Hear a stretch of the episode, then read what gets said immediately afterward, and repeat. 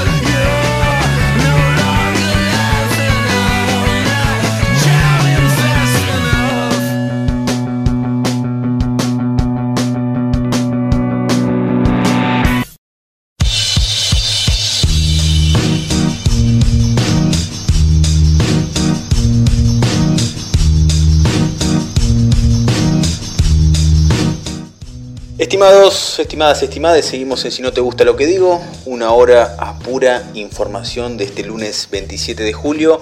Bueno, editorial, sí, personal Juan Pablo Ciencia, contexto político y económico para Argentina. La situación del país pasa por un momento cúlmine. Casi que cada semana inauguramos la misma situación. Casi que me siento un infectólogo, pero creo que esta vez es aún más cierto. Son muchas las situaciones a analizar, por lo tanto intentaré ser preciso sin perder estos elementos. En primer lugar, parece que entramos en la fase final de la negociación de la deuda. El gobierno argentino ha cosechado algunos apoyos interesantes que se suman al anterior de Cristina Cristalina Georgieva, titular del FMI. Me refiero a la conferencia de Susan Siegel, ¿sí? titular del Consejo de las Américas. También, aunque tarde, del Grupo de los Seis, es decir, las cámaras empresariales de Argentina con mayor poder que, según el periodista Alfredo Zayat, y yo suscribo, Techini y Clarín tienen la jefatura política. Según dicen, parece tirado de los pelos ¿sí? este pedido. En definitiva, estos grupos y sus voceros en los principales medios de comunicación sugieren cerrar ya, claro, sin prestar atención a qué significa las diferencias entre los principales fondos de inversión, ponerle BlackRock, por ejemplo, el principal de de Larry Fink y el Estado argentino. En caso de arreglar, se libera la posibilidad de tomar deuda para estos grupos. ¿Pero para qué? La ebullición política que observamos y observás seguro en muchas fotos como el Zoom de AEA, e con los representantes gremiales, o el presidente de la Nación llamando aliados a las pequeñas y medianas empresas nucleadas en el concepto de pymes, un día atrás en una conferencia permiten ¿sí? nuevamente preguntarse qué es lo que va a primar. Puedo, sí, a modo accesorio, señalar y preguntar, ¿por qué Alberto continúa con el modelo operador político siendo presidente de la nación? Me refiero a esta cuestión de hablar de más, ¿sí? las, amistades, las amistades con editorialistas y los off con periodistas que se vuelven en contra, como la noticia que dio a conocer Viviana Canosa, ¿sí? conocida no obstante por estas fechorías. Sin embargo, parece que el tipo de liderazgo que pretende construir Alberto Fernández, lo que la academia diría liderazgo de proximidad, ¿sí? no ya solo es con el ciudadano, sino también con otros actores, sumergido en el día a día, asumiendo los costos. En verdad, para ser sincero, uno lleva ¿no? sus lógicas y sus mañas cuando lo convocan a nuevos trabajos. ¿Cuál será el carácter político y económico de Argentina en la pospandemia? Te dije, reunión de AEA e con representantes gremiales pidiendo el rol predominante del sector privado, ¿sí? en, la etapa pospandemia, Alberto con los sectores de las pymes, la inauguración de la mesa de los martes ¿sí? de Alberto Fernández con Guado de Pedro, Máximo Kirchner, Cafiero y Massa, pero sin Cristina. Podemos sumar las dos entrevistas de Alberto Fernández realizadas por el Financial Times, ¿sí? la, la prensa global más importante en temas económicos, donde Alberto Fernández dijo, la pandemia es una oportunidad para repensar el capitalismo. Cada uno de los sectores y actores coinciden en dos hipótesis. Parece haber un consenso. La primera, la caída estrepitosa, ¿sí? producto de la pandemia para el gobierno y para mí, ¿sí? y para los medios eh, comerciales hegemónicos y el grupo de los seis, producto de la cuarentena más larga del mundo. Esto implica ¿sí? Continuidad en la caída de empleos en el sector informal e informal, ¿sí? que por obvias razones estos últimos, me refiero al informal, es muy difícil de medir. Recordemos que para la IFE, ¿sí? para sacar la IFE, el gobierno pensaba que lo iban a tomar 3 millones de beneficiarios y al final terminamos con 9 millones ¿sí? en total.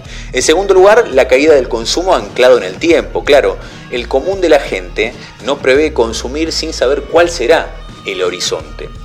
Cuando más nos relajamos ¿sí? del confinamiento, peor son los números de la pandemia, ¿sí? con días de más de 6.000 contagiados, pero con una tasa eh, de mortalidad en caída. Dos notas con respecto al tema de la pandemia y lo sanitario. Rebrotes en provincias que habían normalizado la situación. Y la segunda, ¿es real la situación de la ciudad de Buenos Aires o hay una coraza mediática con respecto a la situación sanitaria en favor de la reta? Pregunto, lo sabremos, creo yo, en breve, ¿sí? en esta semana o la otra. Otro punto ¿sí? es el ascenso del robo simple y con violencia, principalmente en el gobierno bonaerense, y otra vez sopa, ¿no? el retorno de los discursos sobre el armado civil para combatir a patriotas malnacidos. El sheriff Bernie, al parecer, en los próximos días saldría de la novela con Frederick e iniciaría un verdadero trabajo conjunto ¿sí? en lo que Berbisky, ¿sí? en el cohete de la luna, eh, llamó el lanzamiento, el relanzamiento del programa Cinturón Sur, ¿sí? algo que había iniciado Nilda Garré cuando había sido ministra de Seguridad Nacional. Bueno, estas características que te menciono, sumado a otras, que por tiempo no puedo denunciarlas, refieren al nombre de esta hipótesis, el infierno. ¿sí? La segunda hipótesis es la inevitable, ¿no? la inevitable que es la reactivación económica. Parece que no se puede caer más que, al fondo del mar. ¿no? El gobierno prevé el relanzar su gobierno en esta sintonía, es decir, el plan de moratoria para empresas, continuar con IFE y los ATP, reforma judicial, medidas de paladar progresista, ejemplo, los usos del cannabis para usuarios y 60 medidas de reactivación económica muy sectorizadas. Con una disputa ¿sí? declarada sobre el carácter del proceso argentino post pandemia entre un Estado fortalecido y activo del proceso económico contra un conglomerado empresarial principalmente antiestado, ¿sí? antiperonista, históricamente antiperonista. Asistimos, creo, estimades, a una disyuntiva en el país. La pregunta es, ¿la transición permanente o un nuevo lugar en la hegemonía global? Por ahí están, ¿por qué no?, los interrogantes, las contradicciones del nuevo mundo y las decisiones de muchos países. ¿A quién seguimos? ¿El tío Sam y el malo conocido? ¿O nos entregamos al buen asiático por conocer?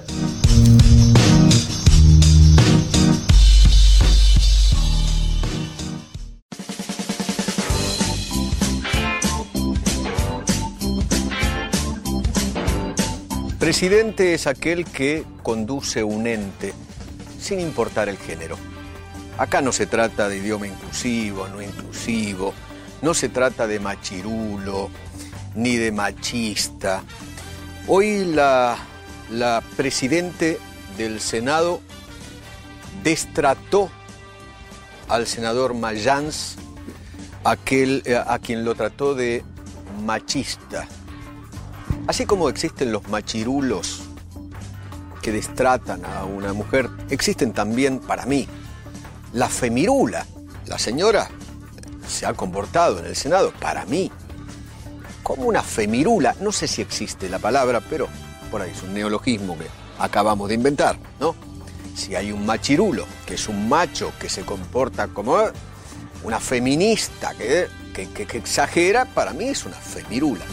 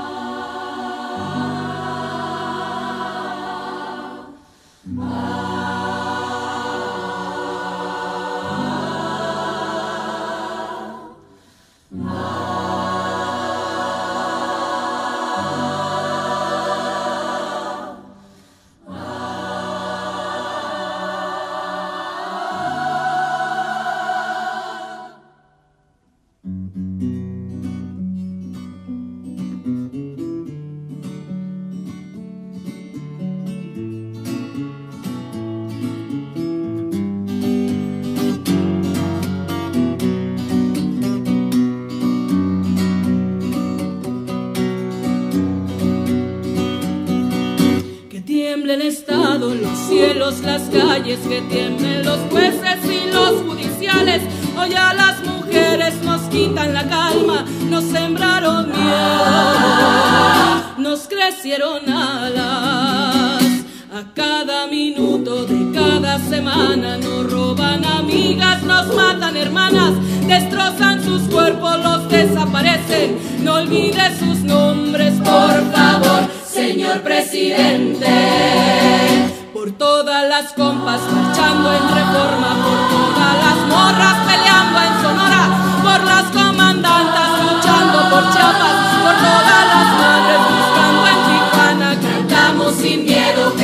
pedimos justicia, gritamos por cada desaparecida.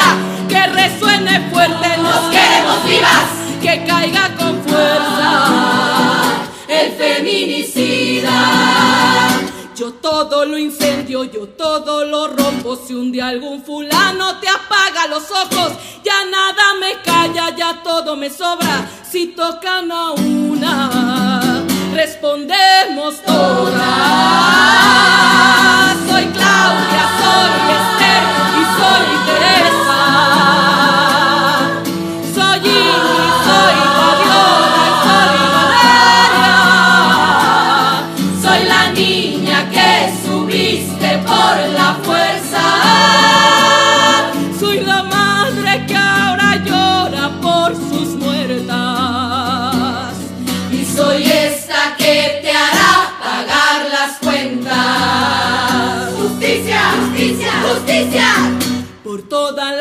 Compas marchando en reforma, por todas las morras peleando en Sonora, por las comandantas luchando por Chiapas, por todas las madres buscando en Tijuana. Cantamos sin miedo, pedimos justicia, gritamos por cada desaparecida. Que resuene fuerte, nos queremos vivas, que caiga con fuerza el feminicida que caiga con fuerza el feminicida.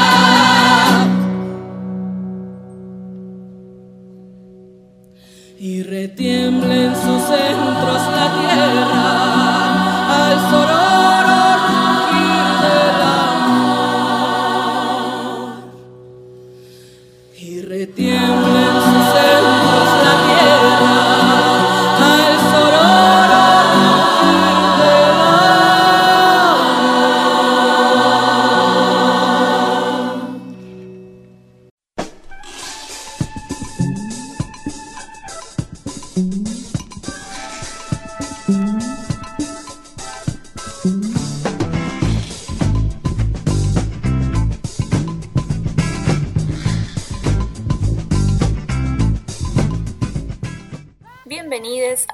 amigas y amigues a la columna feminista aquí en Si no te gusta lo que digo.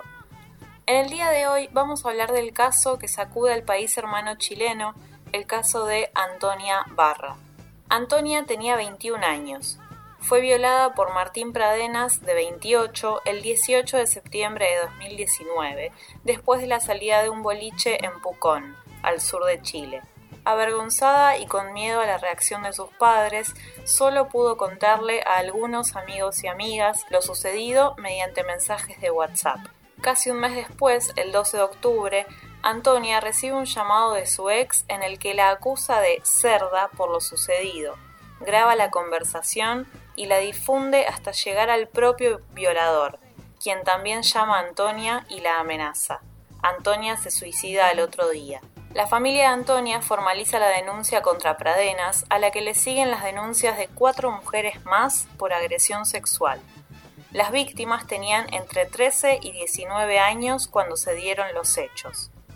El domingo 19 de julio, dos días antes del inicio del juicio, Martín Pradenas sube un video a YouTube en donde cuenta su versión de los hechos, declarándose inocente y habla de violencia y victimización hacia su propia persona. El tribunal que tiene a cargo la causa determina como prescritos dos de los casos por haber sido cometidos hace más de cinco años.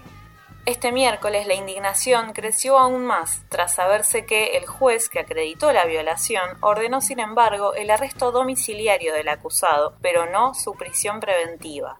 El rechazo a la prisión preventiva se había argumentado en que no había pruebas suficientes que evidenciaran el delito y en la buena conducta del acusado.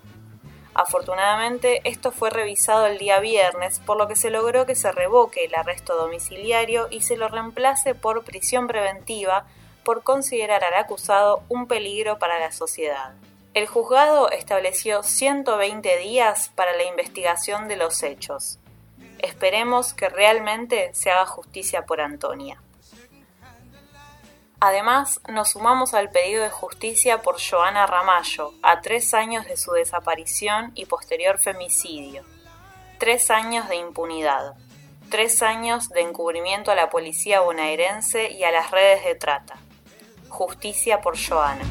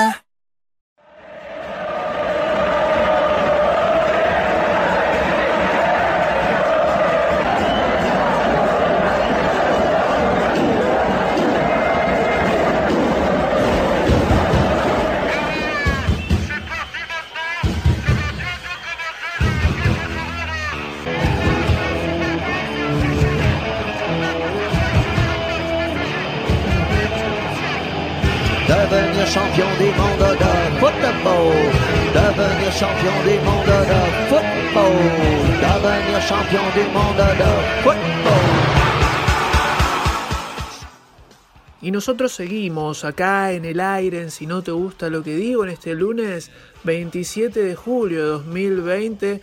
Entramos en el mundo del deporte, te vamos a contar que mientras Leo Messi, que está de vacaciones en Ibiza por un tiempito nada más, antes de que se reanude la Champions League y una vez finalizado eh, el torneo local, ¿sí? la Liga Española, bueno, se tomó estas pequeñas vacaciones con toda su familia y mientras los diarios, especialmente de Inglaterra, se hicieron eco de una noticia, una noticia que en realidad no es tal, sino más bien un rumor, y es eh, nombrar a Messi ¿sí? como un solicitante de un director técnico recientemente campeón. ¿sí? Dicen que Messi pidió a Bielsa como técnico del Barcelona.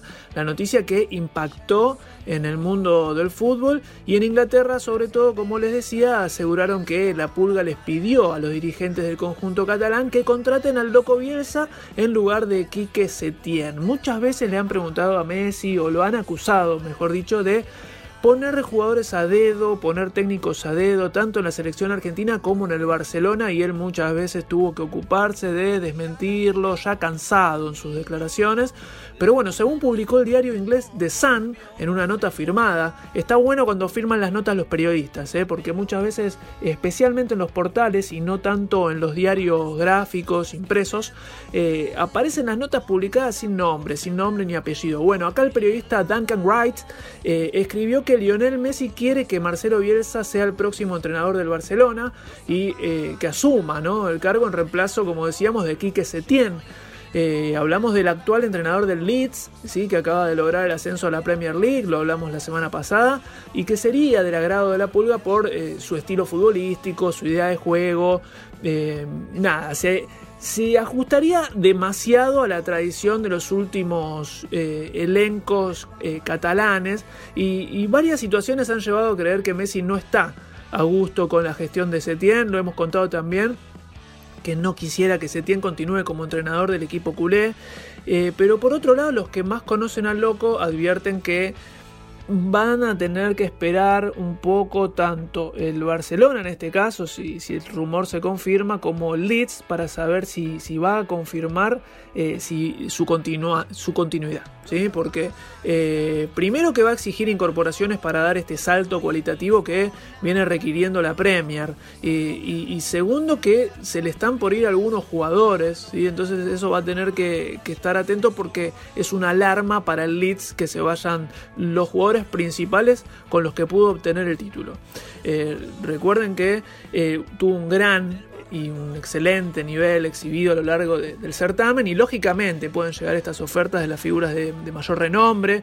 Eh, Bielsa va a pedir retenerlas, ¿sí? Y, y, en caso de que la directiva defina venderlas, bueno, va a solicitar una variante de igual o mayor calidad. Yo creo, en mi opinión personal, que Bielsa se va a quedar en el Leeds, ya lo dije el otro día, pero bueno, veremos, veremos qué sucede con este tema. Si cruzamos de vereda y nos vamos al país francés, el PSG se coronó campeón de la Copa de Francia en lo que es la antesala al desafío de la Champions League, con un gol de Neymar, ¿sí? esto fue hace ya dos o tres días, eh, el parisino Cuadro se impuso por 1 a 0 ante el San Etienne y se alzó con el título y ahora bueno, como bien les decía, sus cañones van a apuntar al certamen europeo que se va a jugar todo en Lisboa, ¿eh? se cruzan todos para Portugal, partido eh, tienen que jugar primero el partido de vuelta algunos equipos eh, y luego se vienen octavos, semis y final a un solo partido nada más, todo esto va a ser por la Champions League, ¿sí? y, y lo que llamó la atención fue la lesión de Mbappé, que luego de recibir una dura falta cuando iba a media hora del partido encendió las alarmas, ¿eh? porque se fue con muletas cuando eh, fue una lesión durísima, fue derribado de forma violenta por Loic Perrin, que es el veterano capitán del San Etienne, quien curiosamente jugaba el último partido de su carrera y vio la tarjeta roja.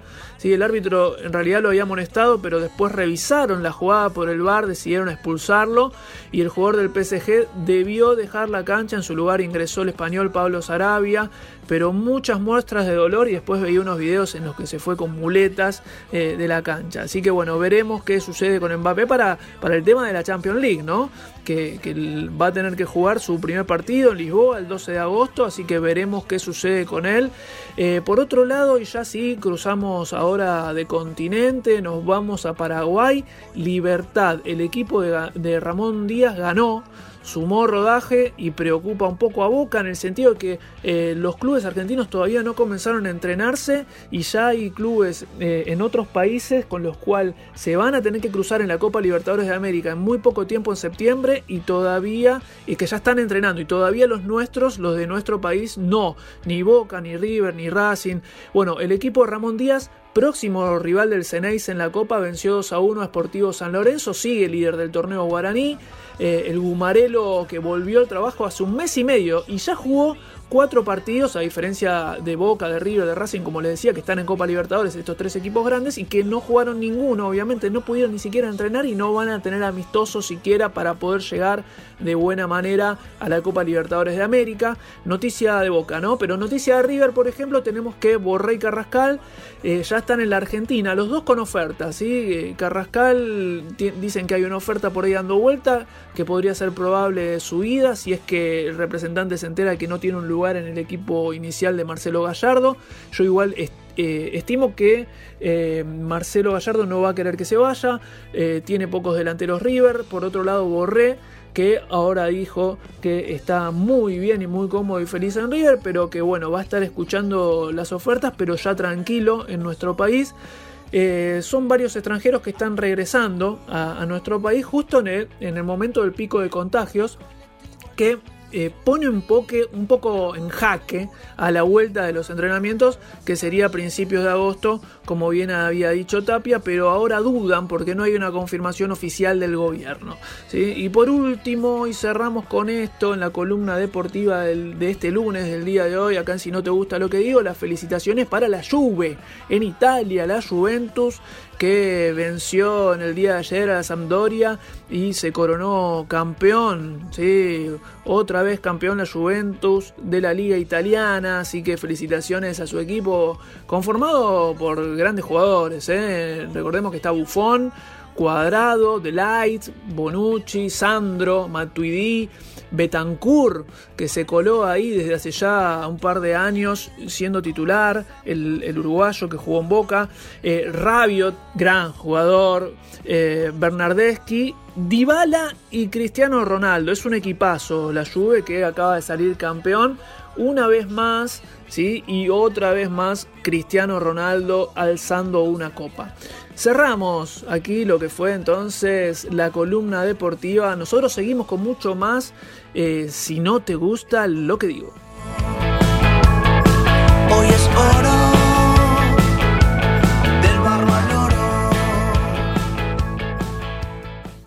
Bienvenido a la Internet, señor cliente. ¿En qué puedo servirle? Quisiera actualizar mi conexión a la red de 28.8 kilobaudios a una línea T1 de fibra óptica. ¿Tiene usted un servidor con ruteador compatible con mi configuración LAN Ethernet Token Ring? ¿Puede darme dinero?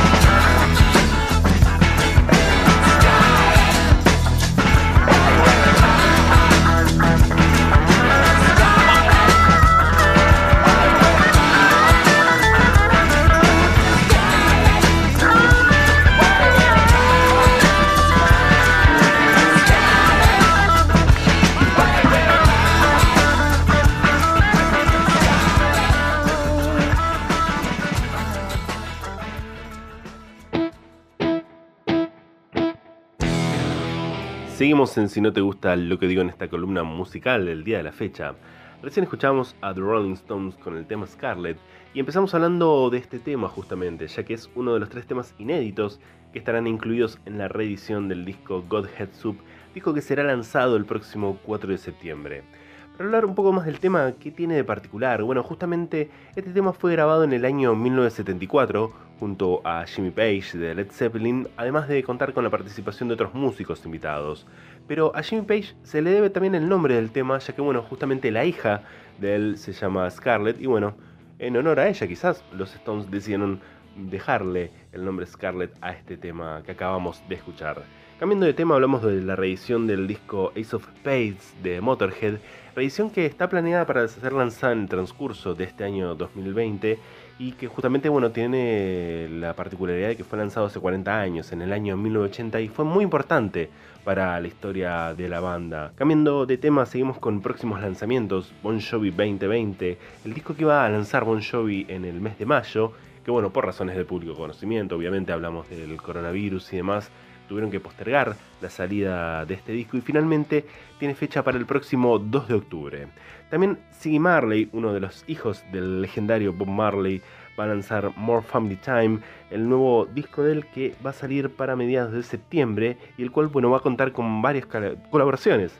Entre ellas, para mencionar algunos de los artistas, eh, Tom Morello, guitarrista de Rage Against the Machine, Sheryl Crow, Alanis Morissette y varios miembros del clan Marley, bueno, van a formar parte de la producción y de la grabación, en realidad, de esta próxima placa discográfica de uno de los hijos del gran Bob.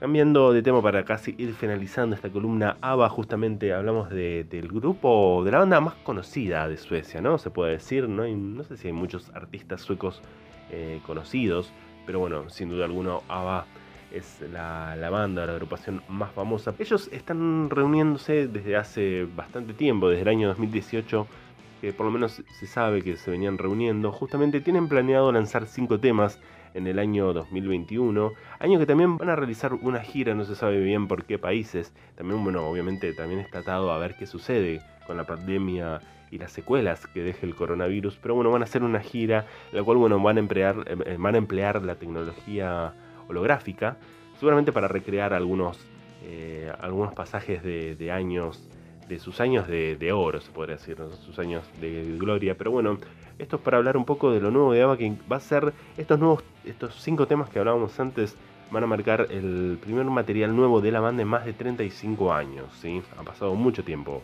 pero bueno, finalmente ABBA vuelve, eh, tanto en lo que respecta a nuevos temas como a los escenarios. Para cerrar esta columna hablamos de, nuevos lanzamientos que han sido lanzados hace algunos días. Trueno, uno de los máximos referentes del freestyle y la música urbana, acaba de lanzar Atrevido, su primer disco con gran repercusión. Y también para finalizar hablamos de Taylor Swift, esta artista que acaba de lanzar Folklore, un disco sorpresivo que no estaba en los planes de nadie, pero bueno, finalmente el artista ha decidido lanzar este disco que tiene muy poquitos días de ser lanzado. Pero bueno, esto ha sido todo en esta columna musical del día de la fecha. Seguimos con más si no te gusta lo que digo desde FM La Tribu.